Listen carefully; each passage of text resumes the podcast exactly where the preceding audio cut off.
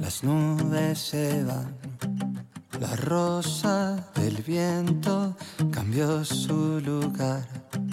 Es hora de las Y la paz de Dios, que sobrepasa todo entendimiento, cuidará sus corazones y sus pensamientos en Cristo Jesús. Debemos seguir la paz.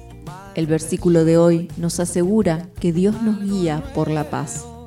Si estás haciendo algo como mirar televisión y de repente pierdes la paz al respecto, has escuchado a Dios. La falta de paz en esa situación es que Dios te dice, apágalo, lo que estás viendo no es bueno para ti. Si pierdes la paz cuando dices algo, Dios te está hablando.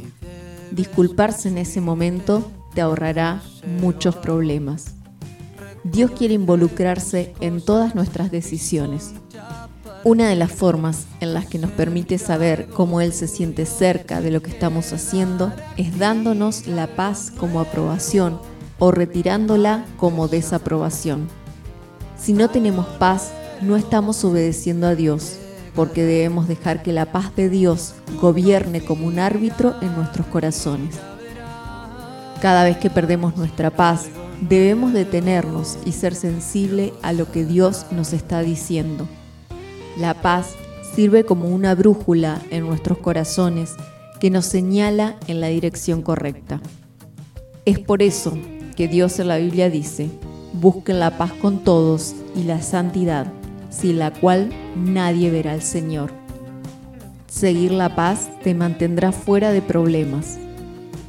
Y recuerda que con Dios algo nuevo va a empezar. a empezar.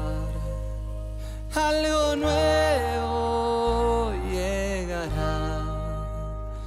Tú confía y ya verás que algo nuevo Dios hará.